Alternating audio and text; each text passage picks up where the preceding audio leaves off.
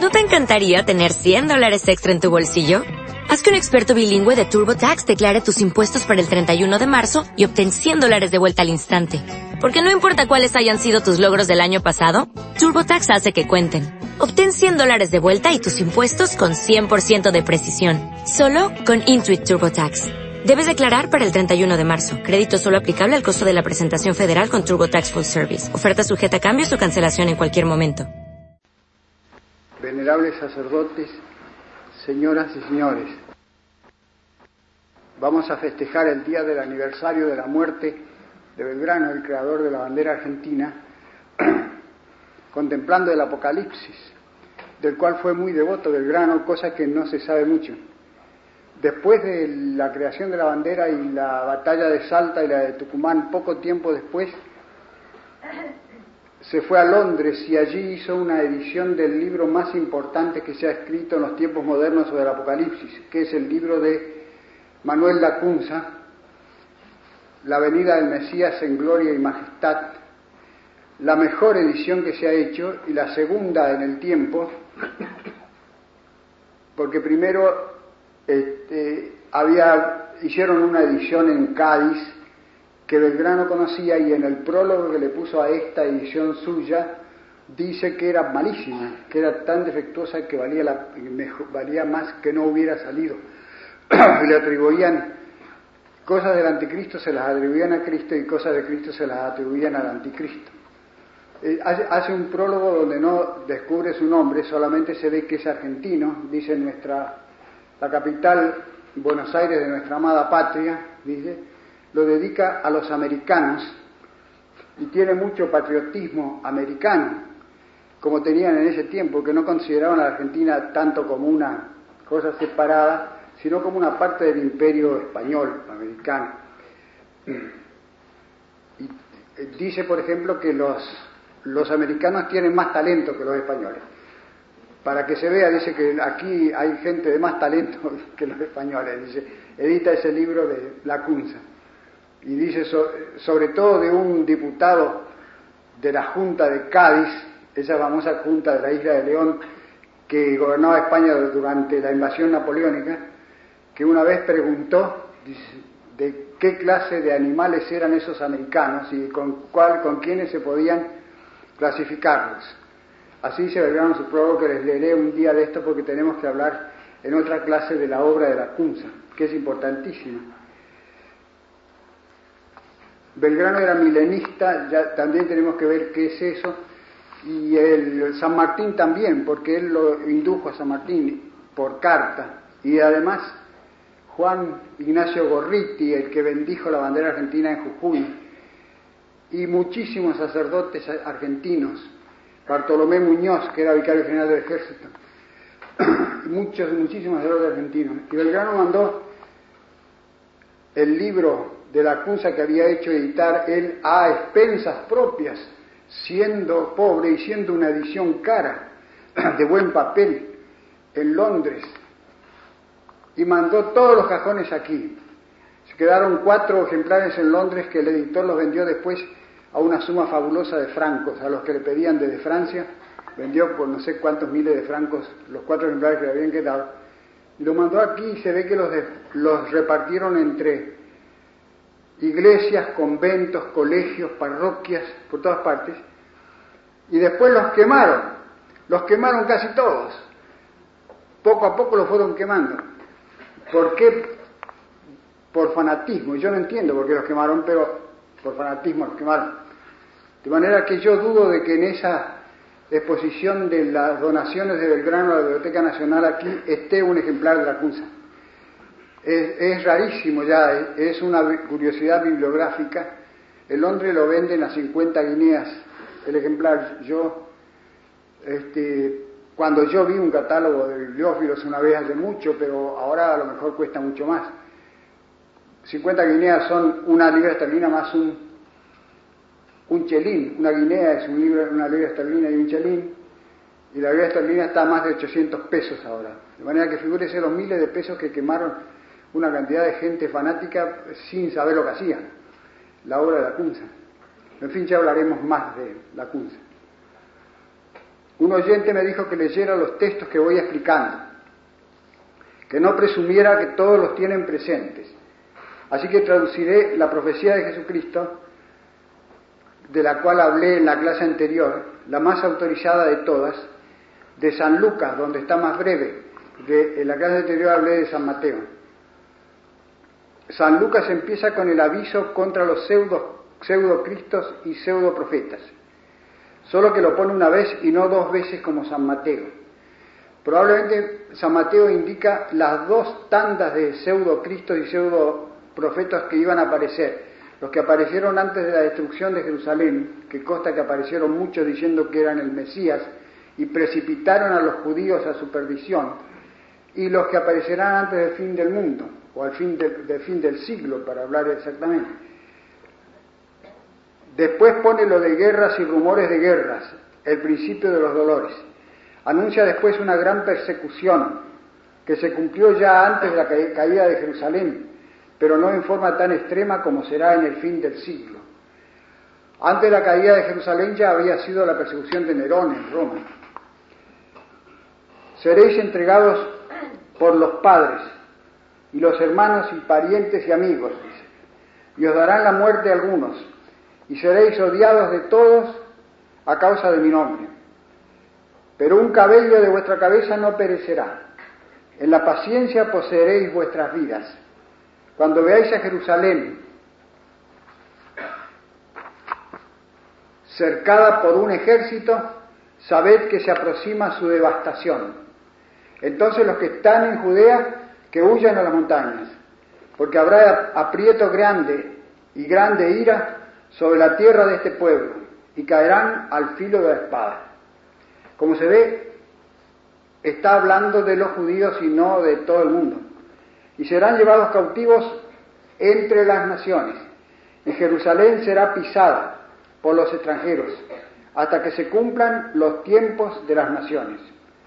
Es decir, Jesucristo habla aquí principalmente de la caída de Jerusalén. Distingue entre las dos grandes catástrofes, el tipo y el antitipo, y distingue el largo intersticio hasta que llegue el tiempo del juicio de las naciones.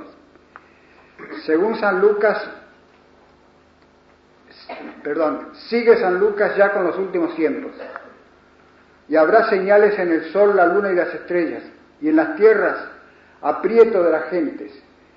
Habla ya de las gentes, es decir, de los gentiles, es decir, ya no habla de los judíos por la turbación del ruido del mar y de sus olas.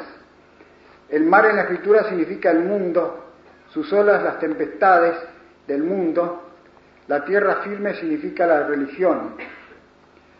Por la turbación del ruido del mar y sus olas, secándose los hombres por el temor y la expectación que caerá sobre el mundo universo, porque se agitarán las virtudes del cielo. O sea, en el texto griego, se desintegrarán las fuerzas uránicas.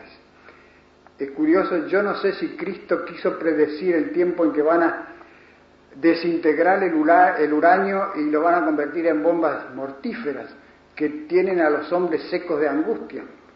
Pero la verdad es que en, en griego, en el idioma en que fueron escritos los evangelios, dice uránicas, las fuerzas uránicas, no dice las virtudes del cielo, el cielo le llamaban uranio los, los griegos. No dice las virtudes, las virtudes en el sentido de fuerzas. De manera que se, unos traducen, algunos traducen al español las fuerzas cósmicas. De todas maneras, eso es más o menos lo que está pasando ahora. Y entonces verá al Hijo del Hombre venir sobre una nube con grande potestad y majestad. Pero cuando todo esto comience a hacerse, Mirad, levantad vuestras cabezas, porque se acerca vuestra liberación. Sigue después la parábola de la higuera retoñada, que ya conocemos. Y ahora pasamos al Apocalipsis. La introducción al Apocalipsis o la parte externa del Apocalipsis, que no suelen ser divertidas las introducciones, pero hay que hacerlas. Es la profecía más importante acerca del fin del tiempo, Apocalipsis es el último libro de la escritura, significa revelación.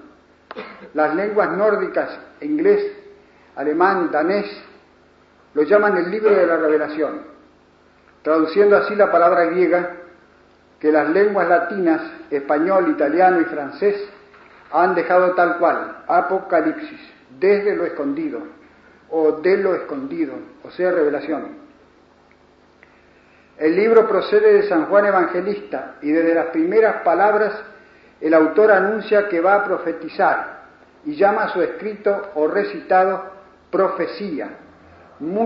se ve que antes de escribirlo lo recitó muchas veces en su iglesia, San Juan, y lo escribió desterrado en la isla de Patmos, donde lo habían mandado a trabajar en las minas, que era un suplicio de los romanos casi peor que la muerte suplicio tremendo, del cual se libró por, por providencia, porque lo, lo derribaron a Domiciano y el emperador siguiente declaró nulos todos los decretos del tirano prófugo.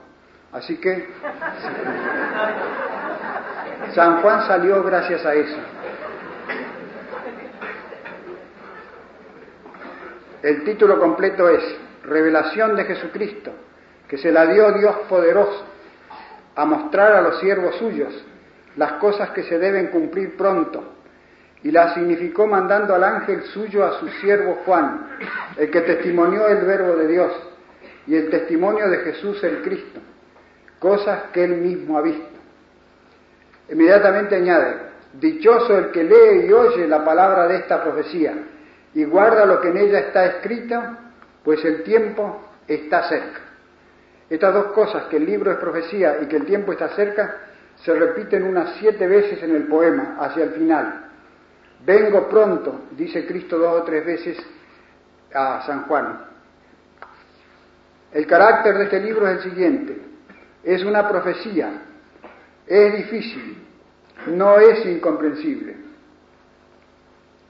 La actitud vulgar y grosera de muchos incluso sacerdotes, incluso profesores, es dejar de lado esta profecía, como si fuese incomprensible y por tanto del todo inútil, como si Dios iba a dejar a su iglesia un mensaje que nadie pudiera entender.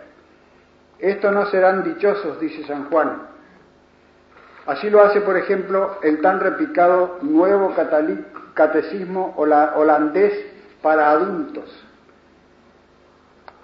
lo deja a un lado Apocalipsis. Es decir, dice que son cosas calenturientas. Según los ingleses, que son vecinos de los holandeses, no hay ningún holandés que sea adulto.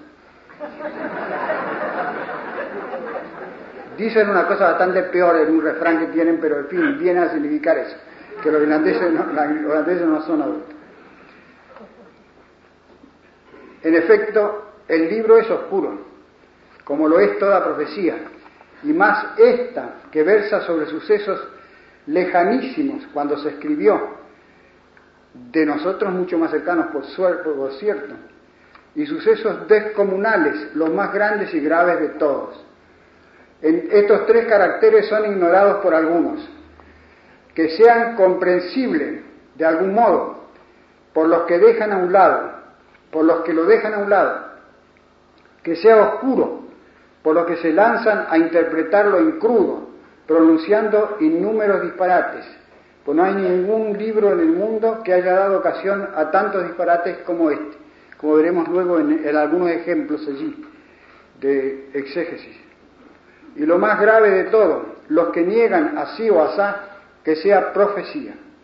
Hoy día estos abundan y forman parte de la herejía contemporánea, o del progresismo, si quieren llamarlo así pues la exégesis del rompecabezas ha, sido, ha ido caminando durante 19 siglos hasta llegar al estado actual, en que o bien se acepta que es una predicción de los últimos tiempos, o bien se niega rotundamente que sea predicción alguna contra la mismísima letra del texto.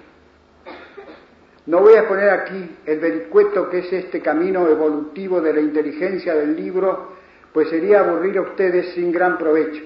Un camino lleno de tanteos, marcha atrás, tropiezos y hallazgos. Pues sin duda alguna la inteligencia progresó a fuerza de resbaladas y aún tumbos. Voy a tocar solamente los las grandes viarazas o mojones del camino. Eso sí es útil. O sea, primero, los santos padres antiguos. Segundo, el medioevo. Tercero, la entrada del método histórico. Cuarto, los protestantes. Quinto, la cunza. Sexto, los exégetas actuales. Entre los santos padres antiguos y los exégetas actuales hay un gran camino hecho con un seto de espinas a ambos lados, o sea, de errores. El tiempo ha hecho buenas dos observaciones marginales del gran Bosuet, a saber, que las profecías se aclaran al aproximarse su cumplimiento. Segunda, que esta profecía puede tener un significado más profundo que el que le dio él, o sea, el derrumbe del Imperio Romano y las primeras persecuciones. En efecto, el ejército de 200 millones de jinetes que los padres consideraron imposible, decían que era o bien una alegoría o bien un ejército de demonios. Es hoy perfectamente posible de chinos y, rusos y de chinos solos. Segundo, los monstruosos caballos de acero y fuego corresponden con notable exactitud a los actuales tanques artillados. Y no se ve cómo un vidente del siglo I podría describir mejor los tanques actuales, los tanques de guerra, que como los describe San Juan allí como jinetes de color acero que despiden humo, fuego y azufre y matan por la cabeza y por la cola. Fue el párroco chileno Eizaguirre el primero que anunció esta coincidencia. El primero que vio esto es un comentador de la Cunza, o mejor dicho, es un traductor al latín del libro de la Cunza, con el cual consiguió que lo aprobara que lo aprobaran en Roma, porque el libro de la Cunza estuvo en el índice mucho tiempo, hasta ahora que ha desaparecido el índice. Tercero, el desecamiento del río Éufrates, barrera entre el imperio y la barbarie, para dejar pasar una invasión del oriente. Está en la sexta, en la sexta plaga, si no me equivoco, este, que los ángeles secan el oriente para que puedan, secan el Éufrates para que puedan pasar los reyes de oriente, que era como decir en aquel tiempo que el oriente iba a poder invadir el occidente, porque allí eso era inconcebible para San Ireneo o San Hipólito, pues allí velaban las invencibles águilas romanas, y ahora tal invasión es posible y aún inminente, porque cuando se les ocurra a los chinos van a invadir a Rusia. Los dos milagros del anticristo que parecían pura magia negra, son posibles hoy gracias a la negra técnica. O sea, hacer bajar fuego del cielo y hacerse oír y ver en todo el mundo el anticristo, eso se puede hacer por medio de la bomba nuclear y la televisión satelital. Y así otros varios ejemplos como el capitalismo, el Estado totalitario, la persecución a los enemigos del gobierno sin grieta alguna para emigrar, etcétera.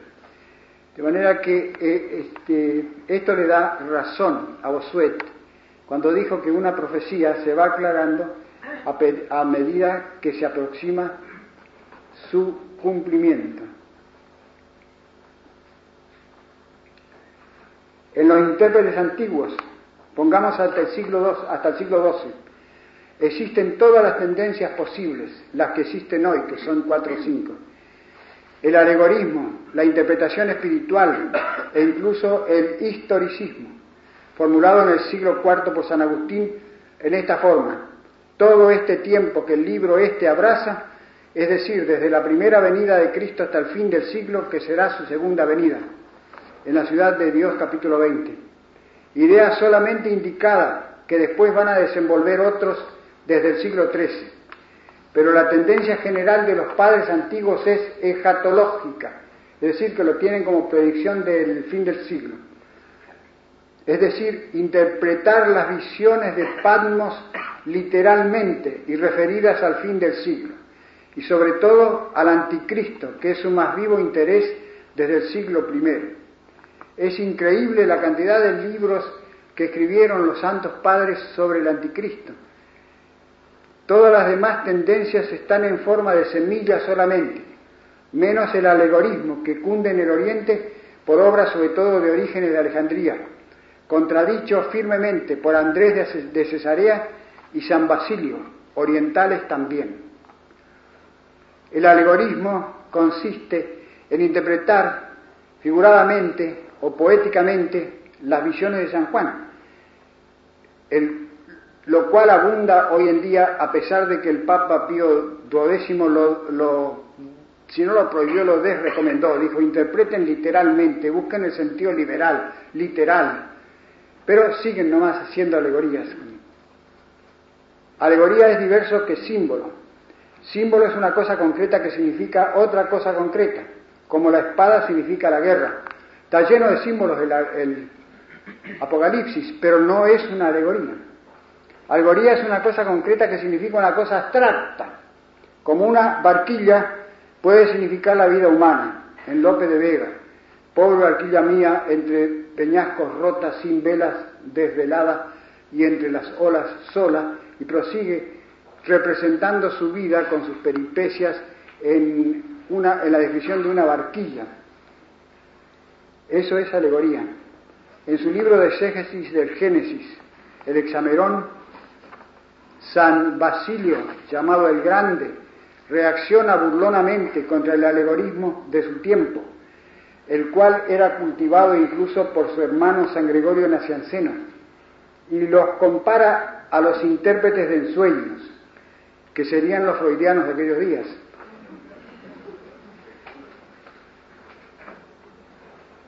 El principal comentarista antiguo es San Ireneo de Lyon, al fin del siglo II, Adversus Heresis, contra las herejías, el primero que aproxima el Apocalipsis a la profecía de Daniel. San Justino Mártir, antes que él, atribuye el milenismo al apóstol San Juan. Y el mártir Hipólito, después de él, escribió un comentario al Apocalipsis, quizás el primero que ha existido, que se ha perdido, pero tenemos fragmentos en sus otras obras. Casi todos los primeros padres son milenistas. Milenistas significan los que creen que después de la venida de Cristo segunda va a haber un periodo de paz y prosperidad en la tierra por mil años o por una gran cantidad de años, quizá, porque el, mil puede estar puesto por una gran cantidad de años indeterminada. Eso se llaman milenistas.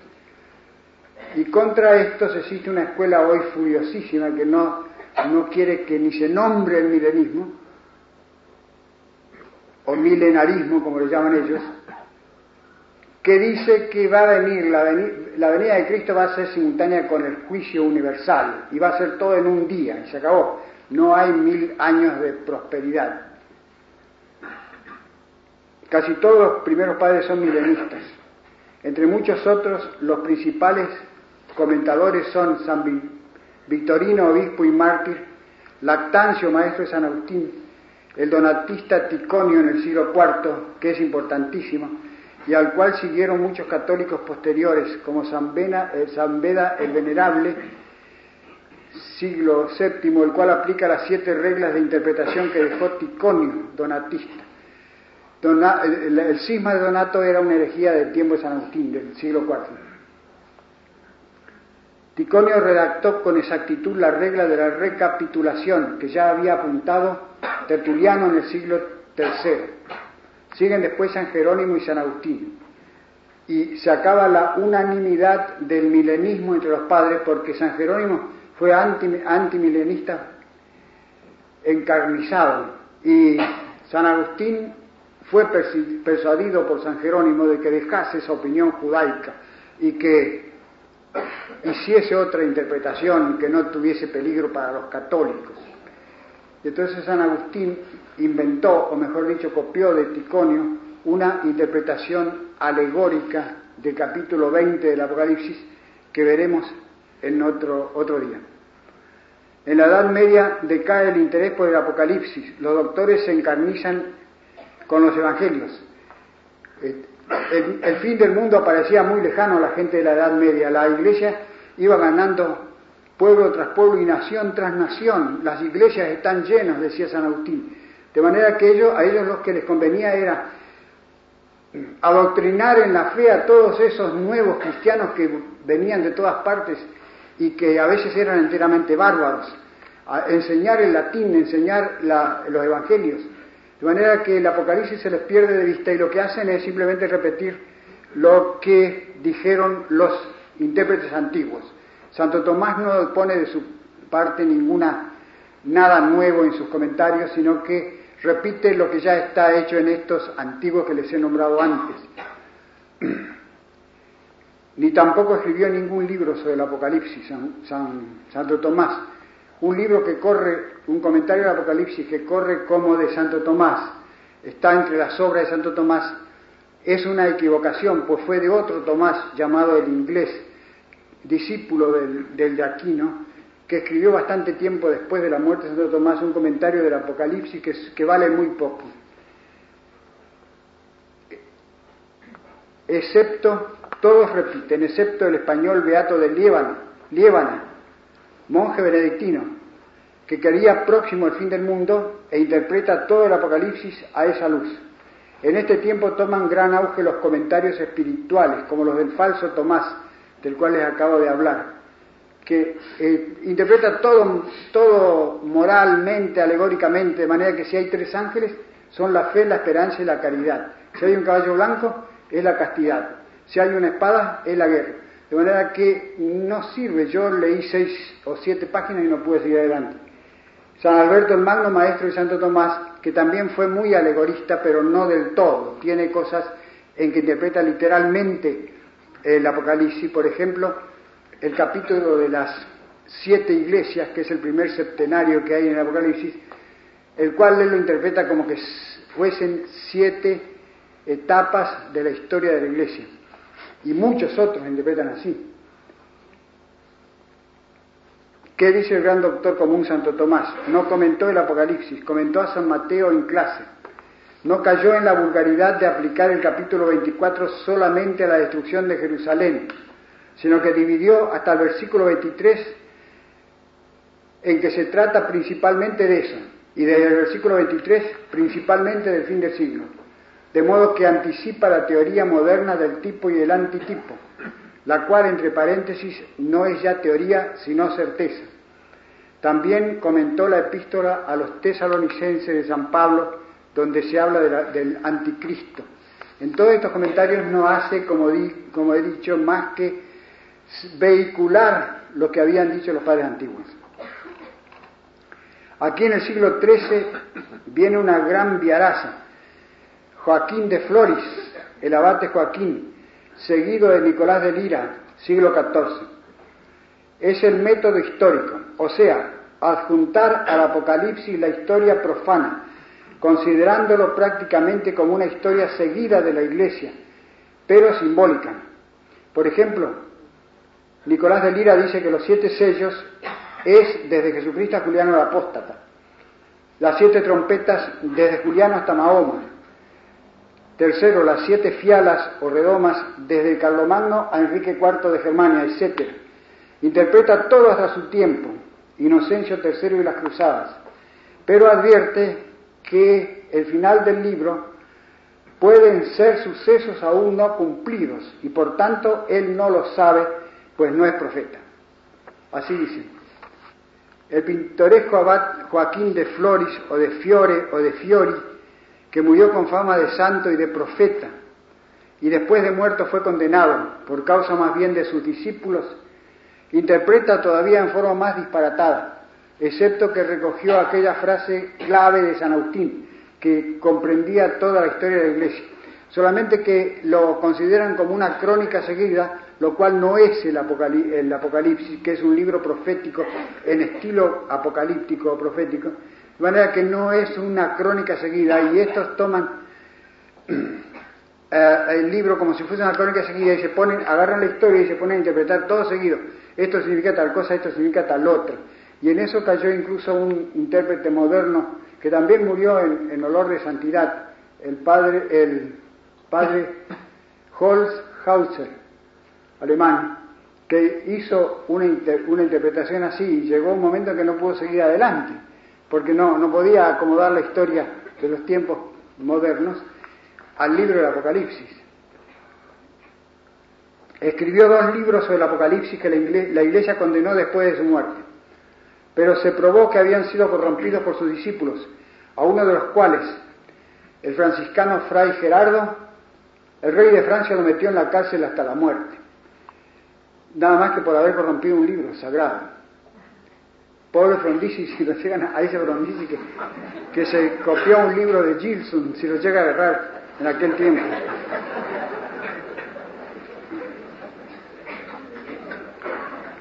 El padre Aló califica estas obras de fantasmagoría. Sin embargo, hay que hacerle justicia que contienen cosas notables.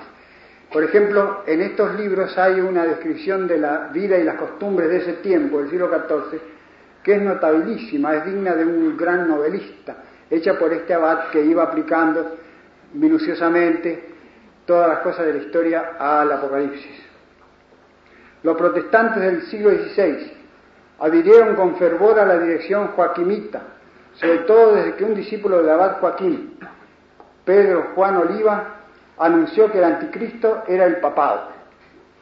Hay pilas de comentadores que siguen después el método histórico, mas los que interesan son los españoles Ribeira, Pereira, Alcázar y sobre todo el gran Juan de Mariana, jesuitas todos, los cuales combinan lo escatológico con lo histórico, dando en el clavo, pues eso hay que hacer. Pues el Apocalipsis es una profecía de todo el tiempo de la Iglesia, sobre todo de las persecuciones, con referencia continua a la última persecución. El foco es la última persecución. Esa es mi definición, pero no mía solamente, coincide con San Agustín. Baltasar de Alcázar es una mezcolanza de alegorías, de historia y de escatología que es difícil aguantarlo a leer. Por ejemplo, por ahí define el Apocalipsis como una colección de adivinanzas sacras inventadas por Dios para enseñarnos los dogmas mucho más rápido enseñar los dogmas sin adivinanza. Pero él inspiró al protestante Grotius, siglo XVII, y al católico Bosuet, que escribió para refutar a Grotius, o Grocio, como le decimos en español. Bosuet fue seguido por toda una fila de sucesores católicos como Calmet y Aubert de, de Bercé, no católicos como Renan. Digamos dos palabras. Bosuet tiene el Apocalipsis por una profecía cumplida en la caída del Imperio Romano y tomando la historia romana empieza a hacer concordar minuciosamente los hechos pasados con los símbolos de San Juan, sin arredrarse ante ningún disparate. Por ejemplo, el ejército de 200 millones de jinetes viene a reducirse en la interpretación de Bosuet a una modestísima y ya olvidada incursión de los jinetes partios a través del Éufrates, que rechazaron enseguida los ejércitos romanos. Es decir, le queda grande a, a, la caída del Imperio Romano, le queda enormemente grande el libro del Apocalipsis, de manera que al final Bosuet salvó la ropa diciendo, yo no niego que este libro puede tener algún otro algún otro significado más arcano, algún significado escondido, del cual yo no me ocupo. Así que a Renan le bastó suprimir esta advertencia de, de Bosuet para hacer su comentario El anticristo, racionalista y ateo. En efecto, interpreta todo el libro Apocalipsis como cosas ya cumplidas y, y además delirantes del apóstol San Juan, que las sabía algunas y otras las las conjeturaba y otras simplemente las soñaba. Mas lo que hizo Bosuet fue simplemente poner en limpio el tipo de la profecía de San Juan, solo que lo puso lo mismo que Grotius, demasiado en limpio. Buscó demasiados detalles en la profecía, quiere interpretar hasta el último pelo. Bosuet es importante porque es la raíz de una cantidad de bicharracos aunque los bicharracos no tienen raíces, digamos el nido de una cantidad de bicharracos, que son los que antes dije niegan el carácter profético del libro, los cuales son de tres clases. Es lo que hace Bosuet. Si es solamente una profecía de lo que iba a pasar en el Imperio Romano, fácilmente un hombre eh, un poco soñador y listo podía hacer eh, es prever muchísimos acontecimientos poniéndolos junto con los que ya habían pasado. Así que de esa manera niegan el carácter profético del Apocalipsis, los cuales son de tres clases. Primero, los que niegan que sea profecía, porque niegan que haya profecía, porque niegan que haya milagros, porque niegan que haya Dios. Como el ya nombrado Renan y todos los exegetas o exégetas racionalistas y ateos que pulularon, en Alemania el pasado siglo y cuya última cría, o digamos rama, es el tan mentado Schweitzer, el santón del Lambarené. En puridad, Renan no niega que Dios exista, pero es como si lo negara porque dice que todo es Dios, como Telar Chardón, o mejor dicho, que todo llegará a ser Dios. El capítulo 17 del Anticristo, titulado Las fortunas de este libro, dice lo siguiente. El Anticristo es el segundo tomo de una gran historia crítica de la iglesia primitiva, de, los orígenes del cristianismo, que tiene cinco tomos. El primero es la famosa vida de Jesús, de el segundo es de Anticristo, el único que vale y que hoy día se puede leer es el último, que es Marco Aurelio, uno de los últimos perseguidores de la Iglesia. En el final de este libro del Apocalipsis eh, del Anticristo, al cual el gran novelista inglés Stevenson, ahora me acuerdo, lo calificó de demente, dice, Renan es un demente. En realidad es una novela, una especie de novela bastante truculenta. Dice lo siguiente, entre las nieblas de un universo en, en embrión, contemplamos las leyes del progreso de la vida, la conciencia del ser creciendo y ampliando sus fines y la posibilidad de un estado final en que todos seremos sumergidos en un ser definitivo, en Dios, igual que los innúmeros brotes y yemas del árbol en el árbol, igual que las miríadas de células del organismo viviente en el viviente, estado en el que hallará finiquito la vida universal, y todos los seres individuos que han sido, viviremos de nuevo en la vida de Dios, veremos en Él, gozaremos en Él y cantaremos en Él un eterno aleluya. No quisiera cantar el aleluya, que puede estar cantando a estas horas Renan. Cualquiera sea la forma en que concibáis el futuro adviento de lo absoluto, no de Cristo. El Apocalipsis no puede dejar de regocijarnos, pues simbólicamente expresa el principio fundamental de que Dios no tanto es, sino que llegará a ser. Esta lanzada impía tiene el nombre de panteísmo evolutivo. Non ti curar di lor guarda e pasa. No te preocupes de ellos, mira y pasa. La exégesis racionalista, caracterizada por el ateísmo, se divide en seis escuelas, cuyo estudio es inútil para nosotros. La peor de todas, la escuela babilónica, encabezada por Gunkel, 1903, que es una verdadera Babel. En la moderna católica descuella el padre Manuel Lacunza, autor de una obra monumental llamada La venida del Mesías en gloria y majestad, con el seudónimo de Josafat ben Er, Juan Josafat ben Er, escrita en 1793 y editada en Cádiz en 1815 y en Londres por Belgrano en 1816. De manera, él murió en 1801, no vio nunca su libro impreso pero había venido manuscrito aquí, a la Argentina, en muchísimas copias defectuosísimas, dice Belgrano, que corrían, corrieron muchísimo y dieron origen a una refutación airada de Vélez Baigorri, el padre de Vélez el padre del autor del código. La Cunza se puede llamar argentino, aunque nacido en Chile, porque estudió en Córdoba y la mejor edición de su obra, quizás la primera no, seguramente es la segunda. La, aunque casi la primera, porque salieron casi juntas con la edición de Cádiz, la cual es defectuosísima, dice Belgrano en su prólogo, más que las copias que llegaron aquí. La hizo en Londres, a expensas propias. La Cunza es sin disputa el mejor comentador del Apocalipsis en los tiempos modernos, como atestigua el gran Menéndez y Pelayo, no obstante algunos defectos de sus obras, grandes defectos si se quiere, como son los defectos del genio.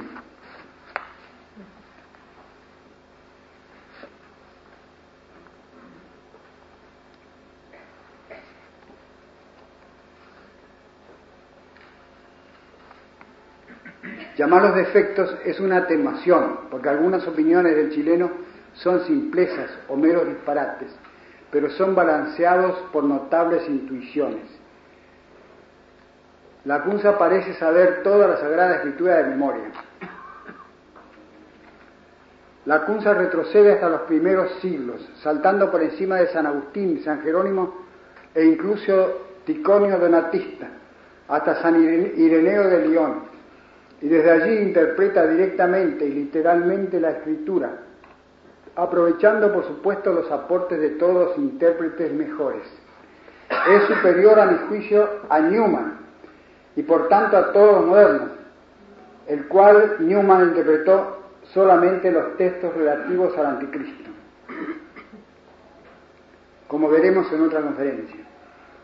Las obras de arte apocalíptica son innumerables, dejando a un lado a los plásticos como Alberto Durero y a los escritores antiguos como Malvenda o Malwenda, cuyo enorme volumen sobre el anticristo es más una novela teológica que una hermeneusis, mencionaremos solo los principales entre los actuales.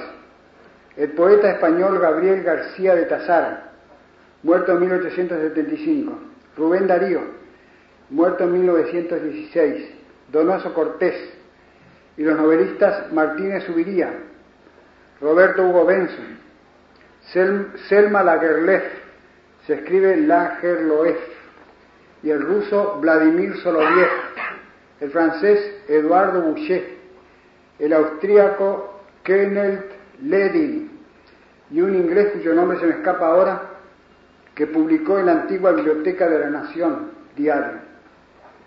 Debe haber muchos otros que yo no conozco, pero estos son los principales. Hablaré hoy solamente de los dos primeros. Hugo Wast, Gustavo Martínez Subiría, después de dar a luz un notable ensayo sobre las profecías, El sexto sello, publicó una novela apocalíptica en dos volúmenes, o bien dos novelas, 606 y Juana Tabor, en que tomando el material del Apocalipsis lo sitúa en nuestros tiempos, con su exuberante inventiva, talento de narrador y un conocimiento excepcional de la vida religiosa actual. Esa narración copiosísima está aún enteramente viva. En la Nación Diario salió una crítica acerba de esta novela, creo que de Alfonso de la Ferrer, que es injusta porque las cualidades de esta obra de arte son muy superiores a sus defectos, los cuales son además disculpables por la amplitud del tema, el cual rumió el novelista durante muchos años. Es obra que honra a la literatura argentina. Monseñor Roberto Hugo Benson escribió Señor del Mundo, Lord of the World, que creo es la mejor de todas las obras enumeradas, exceptuando a Soloviev, que puede ponérsele al lado. Roberto Hugo Benson fue hijo del arzobispo anglicano de Canterbury, Canterbury, Edgardo Benson White, que escribió un comentario del Apocalipsis. Su hijo menor se convirtió al catolicismo, se ordenó sacerdote y se apartó de su padre incluso en el estudio del Apocalipsis, que interpretó literalmente y no alegóricamente como su padre, y fue perseguido en forma acre por su padre y sobre todo por su hermano mayor Edward, que era también novelista, inferior al cura. Fue un gran sacudón para los protestantes ingleses que el hijo de su arzobispo se volviese católico, que se volviese monseñor del Papa y un gran talento genial. Hasta hoy no se lo han perdonado. Murió muy joven durante la guerra del 14. Escribió una docena de novelas, todas buenas, algunas excelentes, pero Señor del Mundo es una obra maestra. A esta obra debo mi iniciación en el pensamiento religioso. La leí a los 16 años en una traducción mala de un Juan Mateos presbítero, Barcelona, que continúa siendo reeditada en Barcelona y también en Chile y en México. Por lástima al pobre Roberto Hugo y por amor al arte, tomé el texto en inglés no hace muchos años y lo traduje mejor, según creo, Señor del mundo en vez del amo del mundo. Cuando estuve en Londres en 1956, busqué por todas partes un ejemplar mejor que el que yo tengo, sin conseguirlo. Tengo un ejemplar muy desgraciado. Incluso en la librería de viejo mayor del mundo, la de Wilkes, que es una, son varias manzanas este, llenas de estanterías con libros usados, es, hay millones y millones de libros usados, no estaba. La busqué en otra librería, me dijeron, en una librería me dijeron, no la voy a en ninguna parte. Dice, no existe más esa obra acá. A lo, a lo, mejor en alguna biblioteca católica tengan dos ejemplares y le vendan uno, me dijo. El ambiente protestante de Gran Bretaña se tragó todos los libros de Benson, como está tragando los de Chesterton y Belloc. Pero existen traducciones buenas en español o argentino, en francés y en italiano. No se perderá.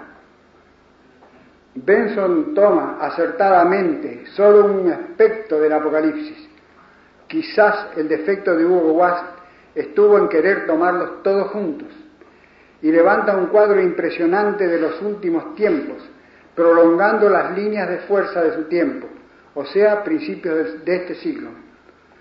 Juliano Felsenburg, un yanqui, llega a ser presidente de Europa y emperador del mundo, y es el nuevo salvador del mundo, después de haber atajado con su enorme personalidad la guerra de los continentes. La Iglesia, perseguida por todos lados, física y moralmente, se mantiene firme en grupos reducidos, como rocas en medio del mar tempestuoso, en medio de una universal apostasía. El último Papa, Silvestre II, un sacerdote inglés llamado Percy Franklin, antes de ser elegido medio milagrosamente por tres cardenales que quedan, quedan vivos después que el anticristo ha hecho volar a Roma por medio de bombas bastante parecidas a las atómicas. El Benson parece que olió la bomba atómica. Percy Franklin, el héroe de la novela, escondido en Tierra Santa, funda una nueva orden de Cristo crucificado y hace frente a la destrucción de Nazaret, la cual debe seguir a la destrucción total de Roma. Él está en Nazaret con su pequeña corte, los cardenales, unos cuantos, están distribuidos por el mundo y escondidos. Los fieles no se dejan conocer como cristianos.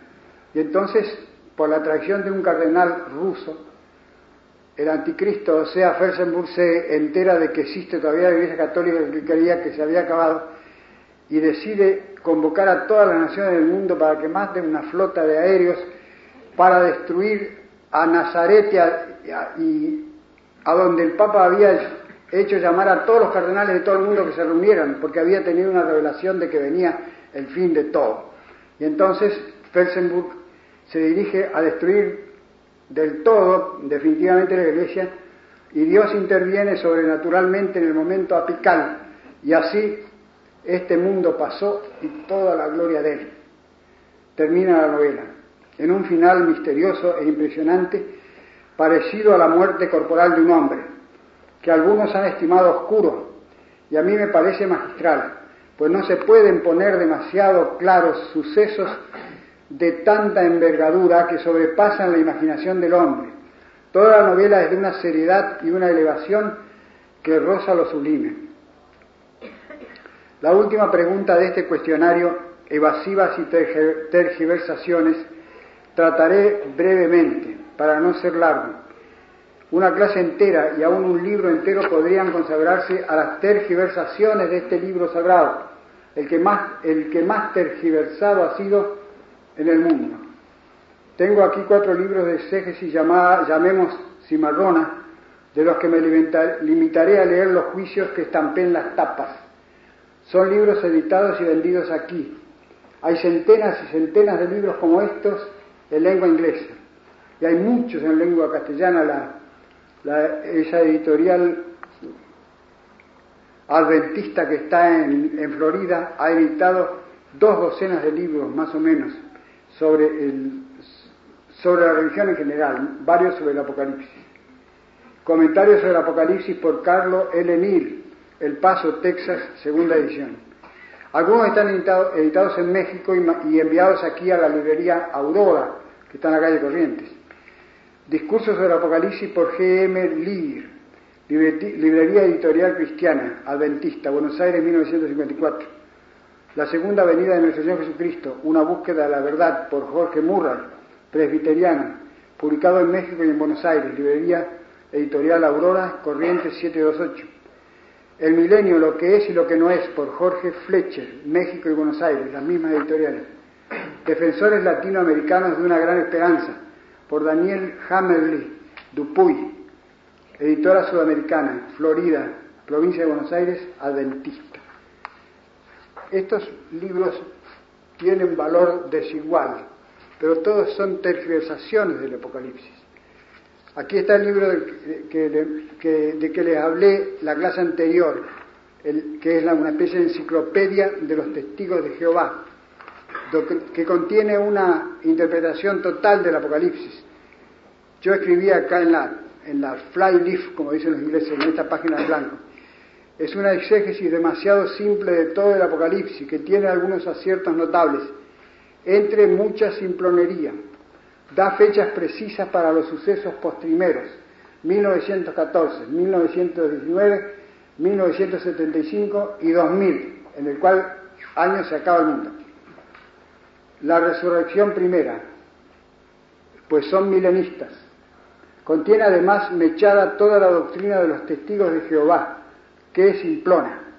Por ejemplo, todas las cosas excelsas o sublimes que hay en la profecía representan a los mismísimos testigos de Jehová. Son heterodoxos y judaizantes. Basta decir que rechazan la divinidad de Cristo, al cual nombran siempre Jesús o Redentor, y entre dientes Hijo de Dios, pero no Dios. La posición de ellos no es la de Arrio, sino la de Nestorio, patriarca de Constantinopla, condenado en el concilio de Éfeso con la proclamación de la Teotocos, la Madre de Dios.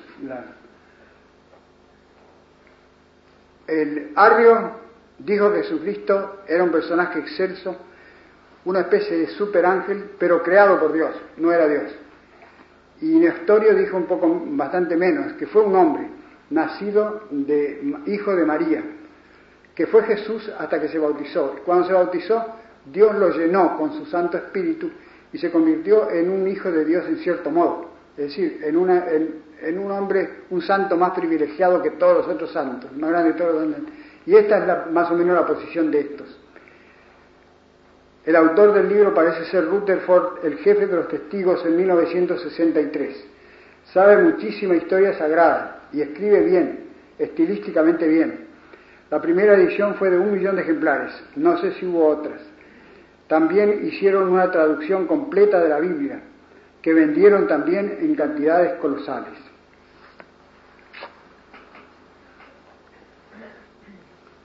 Este es comentario sobre el Apocalipsis de Charles L. Neal.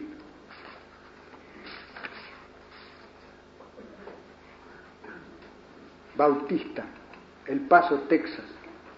Yo lo único que puse en la tapa fue, no hay nada aprovechable, es un pobre gil, muy ignorante, temerario y macañador.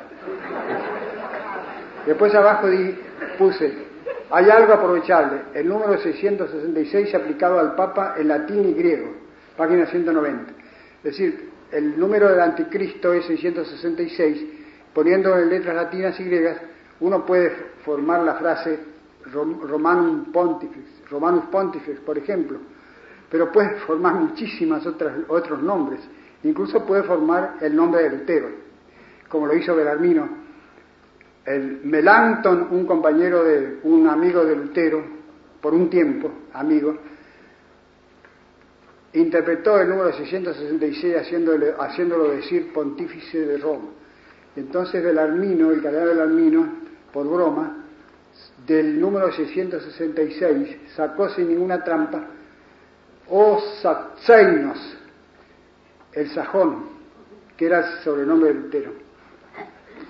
Y, esto no, y no hay nada más que decir, este libro es un perfecto bárbaro del autor.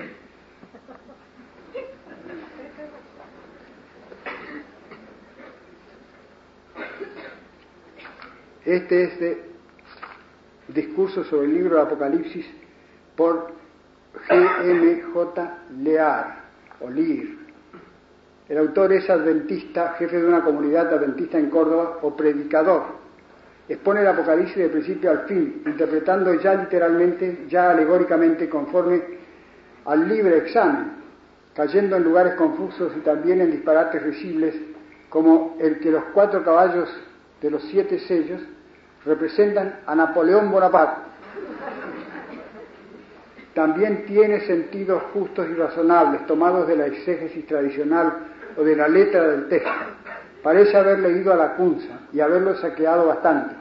Por ejemplo, dice que la redoma o fiara tercera representa el envenenamiento de la cultura y la quinta, las tinieblas o confusión en la política. ¿Qué es lo que digo yo en mi libro sobre el Apocalipsis? Lo que me pareció más probable fue eso. Hay un afán continuo de hacer tiros contra el catolicismo.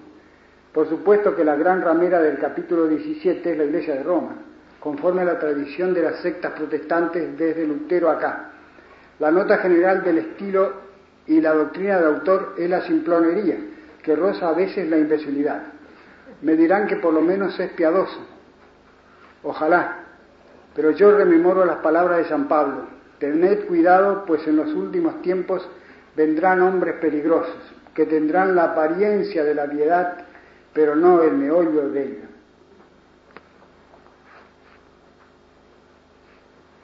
Jorge Murray, la segunda venida de nuestro Señor Jesucristo, una búsqueda de la verdad.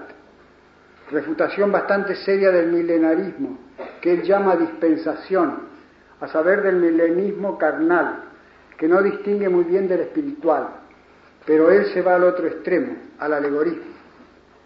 El primero que confundió el milenarismo espiritual de los santos padres con el milenismo carnal del hereje judío Querintos, que se llama Quiliasmo, por verdadero nombre, fue San Jerónimo. San Jerónimo hizo una gran macana confundiendo los dos, las dos cosas. Una, una cosa que habían defendido los santos padres antiguos y otra cosa que, había surgido de un, un heresiarca judío converso en, en tiempo de San Juan Evangelista ya había surgido y estaba haciendo muchísimo daño en, en, el oriente, de tal manera que lo ofuscó a San Jerónimo, lo ofuscó y no distinguió eso del otro milenismo de los padres. Sin embargo dijo, no me atrevo a condenarlo, porque hay muchísimos santos y, mártires antiguos que lo han profesado. Pero a él le parece que es lo mismo el de Querinto que el de los santos antiguos y es diferente, ya veremos eso. Este doctor de Boston refuta con eficacia, por cierto, una secta que llama dispensación o premilenio. Este término es confuso, muy propagada en Estados Unidos, según dice, por una especie de Biblia comentada de un tal doctor Scofield, es simplemente una especie de milenarismo carnal, esta secta de la dispensación, el cual fue refutado en el siglo IV por San Agustín y San Jerónimo. Extraña reminiscencia. No me interesa mucho la fácil refutación de esa secta perfectamente extravagante, mas el autor para refutarla se va al otro extremo, a milenarismo, como él dice, o sea, alegorismo ignora que puede existir y existió, de hecho, existe y existirá un, milenismo espiritual, el de los santos padres, el de los santos padres. Al final, o en una salvedad de paso, reconoce el milenismo de los padres no es lo mismo que esta dispensación judaizante que le da tanto cuidado. Era una distinción capital que debía haber hecho desde el principio. Pero a semejanza de casi todos los alegoristas, espera hacer caer todo milenismo atacando el milenismo carnal, que es una herejía, es decir, una falsificación. El libro es docto y es instructivo para ver el estado miserable de la teología protestante en Norteamérica. Error capital de este Murray es interpretar las profecías ignorando que ellas pueden y deben tener dos sentidos subordinados, el tipo y el antitipo. Esto ha sido probado concluyentemente por el cardenal Villota a principios de siglo. Por ejemplo, Murray rehace con respecto a San Mateo 24 el trabajo de Bosuet, al cual parece ignorar, de constatación del tipo. Pero Bosuet advierte que mi interpretación no excluye un sentido más arcano, y éste no sabe nada de eso, con lo cual el sermón escatológico de Cristo deja de, de designar el fin del siglo, lo que es absurdo, y este suceso capital se va a la lejanía, se pierde en las brumas, se envuelve en incertidumbre, con lo cual se pueden escamotear de él sus rasgos, incluso esenciales, como el rasgo de la gran tribulación, la cual ya se verificó en la ruina de Jerusalén. Se verificó ciertamente como bosquejo de la otra. Esto lo publicó la editorial Aurora de la calle Corrientes. El milenio, lo que es y lo que no es, por Jorge B. Fletcher. Exacto como el libro de Lear o Lir, esto es una refutación de lo que llaman ellos dispensación, que es el milenismo carnal, resucitado en Estados Unidos por el doctor Scofield y sus numerosos secuaces. A saber, mil años de prosperidad después de la parucía, con el dominio mundial de la raza judía y la restauración del templo y los sacrificios, o sea, la antigua y condenada herejía de Querintos o, o Cerinto. No tiene interés aquí, el autor pecha una, una puerta abierta. Es bautista, no tiene la inquina habitual contra la iglesia y sabe bastante, pero anuncia vendrá en el mundo un gobierno espléndido de la raza anglosajona lo cual en el fondo es la misma idea que, él refuta. Refuta la idea de que va a venir un dominio de la raza judía y predice un dominio de la raza anglosajona, que es lo mismo, es hacer una raza elegida como hacen los otros, con menos fundamento que los otros, sustituir a los judíos por los yanquis. Quien se dedicase a leer con atención la exégesis protestante del Apocalipsis se volvería loco, o por lo menos tarumba.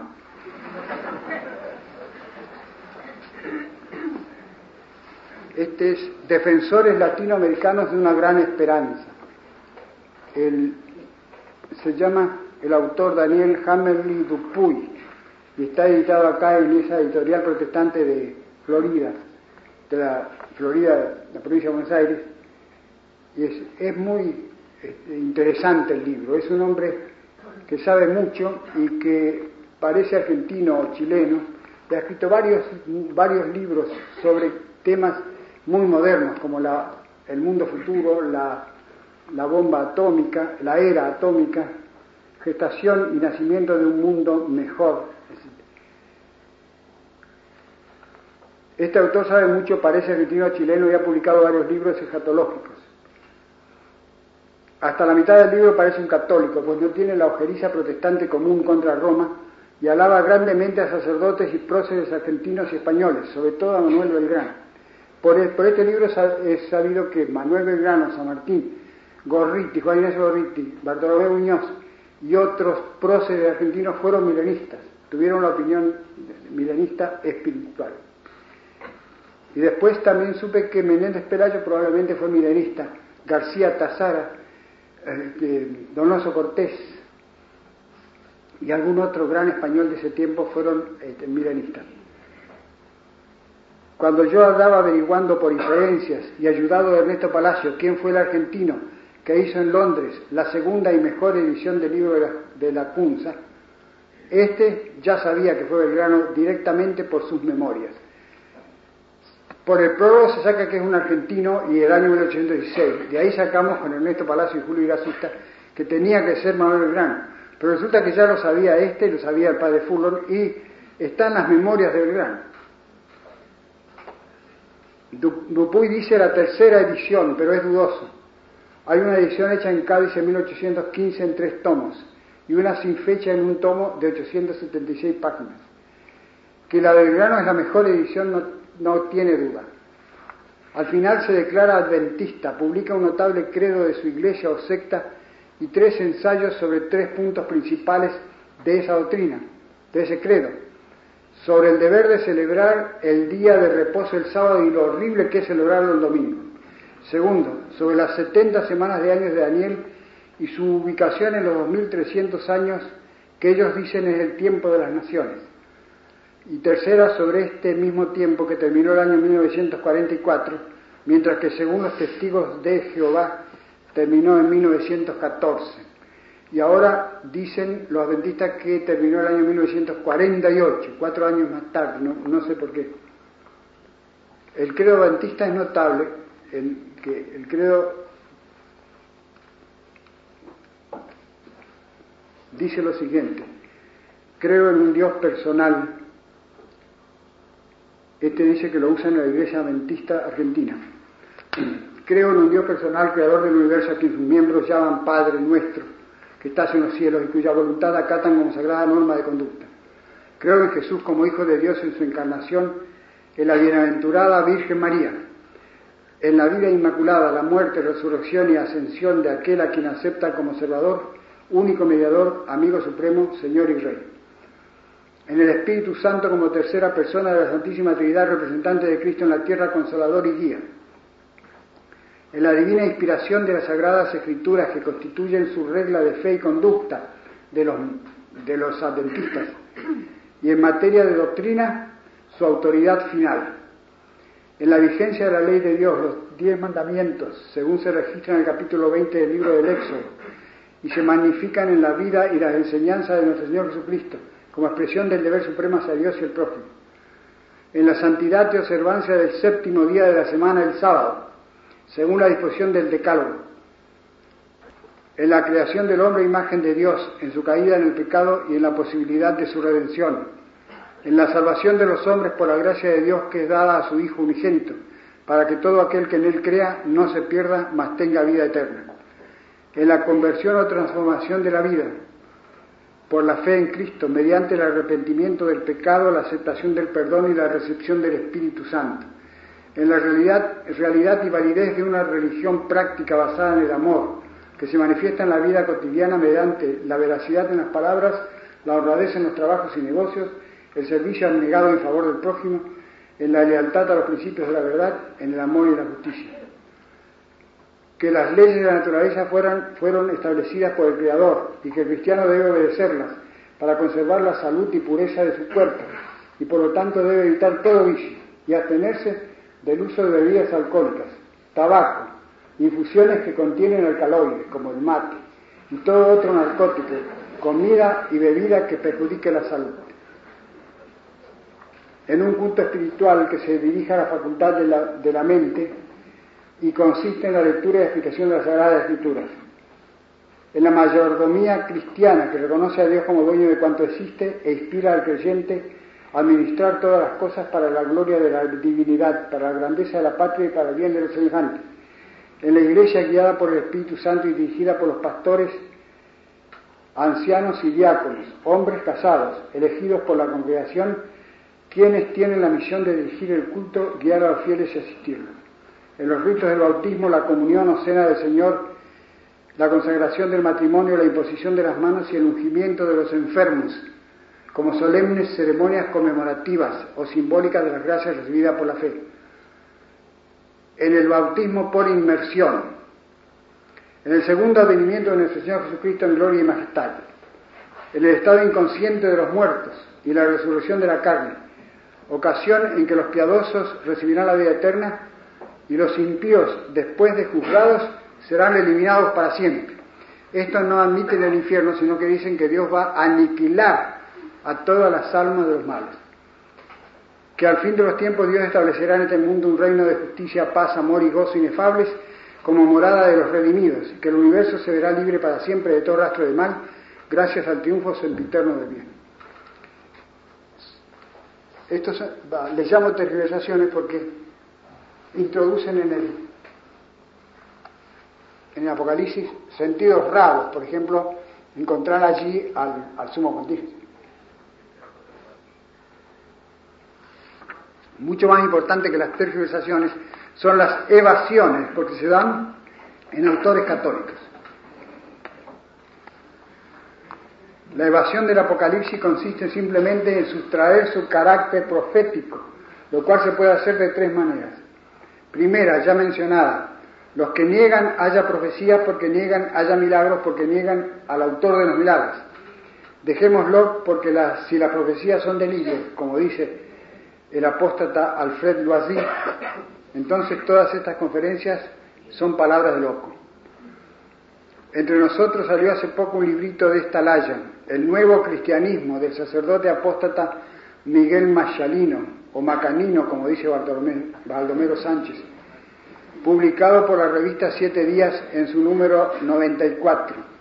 Niega todos los milagros mayores de Cristo, dejando solo los que se pueden hacer, según él, por su gestión, que son obra del amor, en consecuencia desaparece la concepción virginal de Cristo y su resurrección. Y en consecuencia el nuevo cristianismo que nos predica consiste en la desaparición del cristianismo. La segunda manera es contender que el Apocalipsis es una profecía, pero una profecía ya cumplida. Hemos visto cómo el gran Bosuet se escapa raspando de esta impiedad, o digamos error, pero no escapan ni Grotius ni Baltasar de Alcázar a quien Grotius o Grocio siguió, ni Renan que estropeó a Bosuet, ni muchísimos otros comentadores actuales. En ese caso el Apocalipsis es un libro que a nosotros no nos sirve absolutamente de nada, pues ya pasó. Y los grandes doctores del pasado, como San Agustín y Santo Tomás, tendrían que haberlo visto y haberlo dejado simplemente de lado. La tercera manera más peligrosa es decir que es profecía, pero profecía en sentido amplio. ¿Y qué es profecía en sentido amplio? Es una profecía que no es profecía. Es, por ejemplo, un poema filosófico acerca de las persecuciones de la Iglesia, como define el Apocalipsis el padre Ernesto Aló, dominico, autor del comentario más considerable que existe, un libro muy científico, muy erudito y muy pernicioso, seguido por innumerables exégetas, entre otros el poeta Claudel, el padre von Sirven y el padre Martin Dale. En el gran comentario católico de la Sagrada Escritura, le encargaron el comentario de Apocalipsis al padre Martin Dale, que era un famoso jesuita, pero famoso como ensayista y novelista, no, no es exégeta, y hace una interpretación enteramente aburrida y, y inaceptable del Apocalipsis. El, resumen de este mamotreto empachado y dañino, es decir, eh, hablo del libro del padre Aló, es hacer al Apocalipsis una timeless prophecy, profecía intemporal, profecía sin tiempo, o sea, abstracta, o sea, en finiquito una especie de poesía filosófica y extravagante de la persecución en general y en abstracto, y eso para conservar al, libro, dice él, su carácter profético. Hace todo lo contrario. Renan es más lógico al decir que son delirios. Como en otro lugar hemos de hablar de Aló, mencionemos a su mayor discípulo, el padre Joseph von Sirven S.J. Von Sirven es un judío converso, muy docto en antigüedades judaicas, que publicó en 1951 un comentario del Apocalipsis en la colección católica Verbum Salutis de París. Cuando leí el libro me quedé helado, viendo que tenía la aprobación eclesiástica del rector del Instituto Bíblico de Roma, Ernesto Vogt, Societatis Jesu, siendo que es un libro que se debía prohibir, lejos de aprobar. Saquea a Lo y a Bosuet, entremezcla disparates propios, es incoherente y para colmo es oscuro. Interpreta alegóricamente o bien literalmente según se le antoja. Por ejemplo, las tres ranas del capítulo 16 son demonios. En fin, no hay tiempo. Leeré mi nota en la tapa del libro después de leerlo, como verán ustedes, una nota bien desahogada. Este libro no es una disertación, es una diarrea.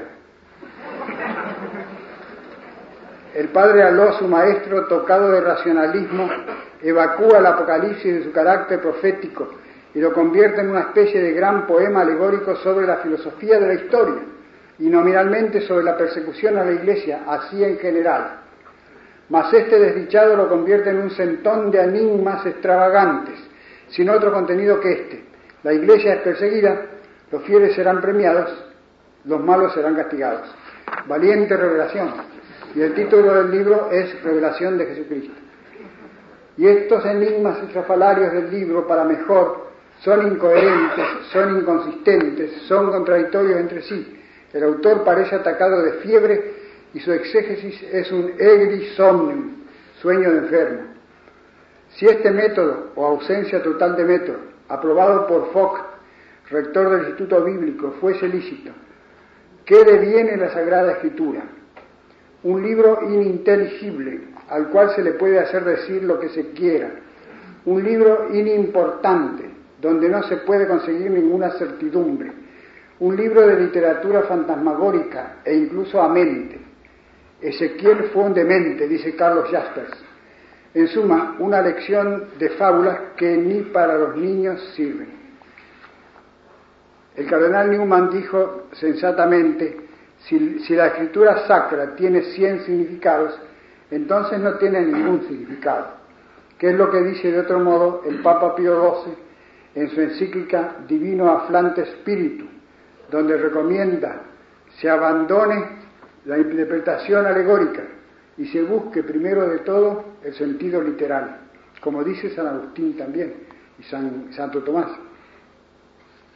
Basten estos dos ejemplos de, las, de los evasivos, o sea, de los que despojan al libro de la revelación de lo más importante, o digamos, de lo único que tienen. En el libro hay una maldición contra estos al final. Al principio hay una bendición. Bienaventurados los que leen y oyen las, las palabras de esta profecía y cumplen lo que de ellas se desprende. Mas al final San Juan dice, ninguno sea osado añadir ni quitar nada de la profecía de este libro. Si alguno añadiere algo, añadirá Dios sobre él todas las plagas que están aquí escritas. Estos son los que llamamos